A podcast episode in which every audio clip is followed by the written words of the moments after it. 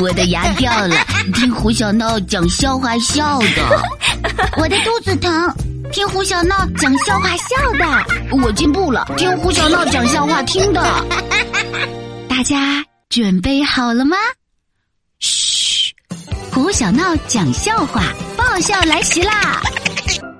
会讲笑话的胡小闹来啦！一起上厕所。嘿，大家好啊！我是没尿过床，但是有好哥们儿的胡小闹。谁都有好朋友，好朋友的标志是什么呢？我以为，呃，我以为，当然就是下课一起上厕所啦。比如我和我的铁哥们长安，每个课间我们俩都会手拉手、肩并肩一起去厕所。好哥们儿一起上厕所，这本来是件好事儿，但有时候也会变成麻烦事儿。有一次大课间，我被班主任请去办公室喝茶了。嘘，其实是罚站。正好赶上长安那天闹肚子，咕噜咕噜咕噜咕噜，他肚子里翻江倒海的声音，隔壁教室都要听到了。然而。长安却是个非常讲原则的好哥们儿。胡小闹不在，我怎么能一个人上厕所呢？没有胡小闹陪，厕所都不香了。于是他膝盖对着膝盖，双腿使劲夹着屁股，等呀等，等呀等，等呀等。结果，结果，我就不说了。还有一次，我和长安去逛街，突然我俩都想上厕所了，于是手拉手就去了。熟悉我俩的人都知道，我们有一个雷打不动的好习惯，上厕所一定要挨着，因为我们是铁哥们儿嘛。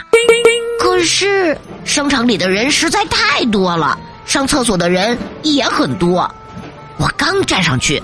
右边坑就站了一个胖叔叔，好哥们上厕所哪能不挨着呢？嗯，如果我们分开，不就成纸哥们儿了？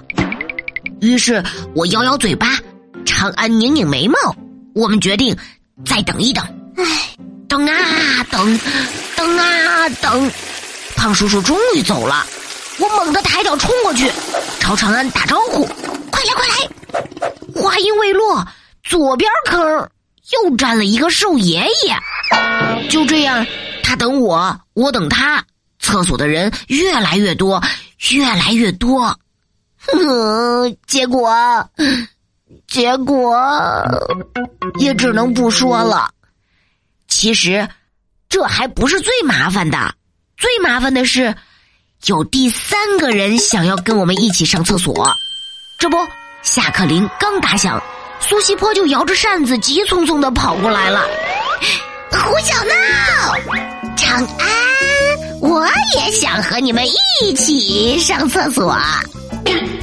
我和长安立刻就拒绝了他，理由是，我们俩一起上厕所就够麻烦了，你就别添乱了。然而苏西坡却是个倔强的小孩儿，他摇着小扇子，早就想好了说服我们的九十九个理由。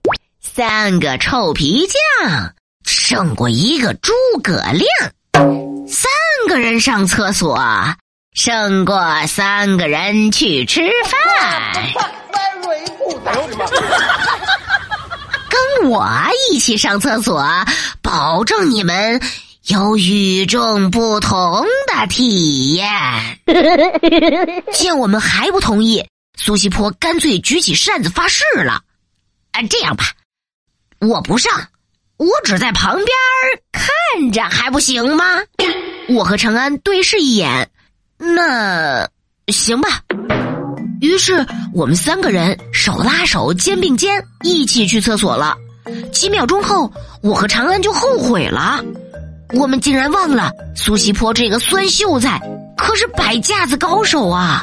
说话要扇扇子，走路要扇扇子。作诗要扇扇子，连上厕所也要把扇子摇得像电风扇。你是知道的，厕所那个味道，呃，再加上他左扇一下，右扇一下，上扇一下，下扇一下，不一会儿，整个厕所就臭气满天飞，苍蝇满天撞啦。唉，最后，最后厕所没上成，我们三个全都被当成苍蝇轰出了厕所。胡小闹对你说：“我觉得真正的好朋友可以一起上厕所，也可以分开去。真正的好朋友上厕所可以挨着，也可以分开。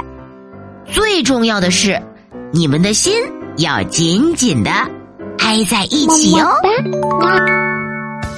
亲爱的小伙伴，你有没有要好的朋友呢？留言和我说一说你跟好朋友之间的趣事吧。如果你喜欢胡小闹的故事，记得关注我，并把快乐和小伙伴们一起分享哦。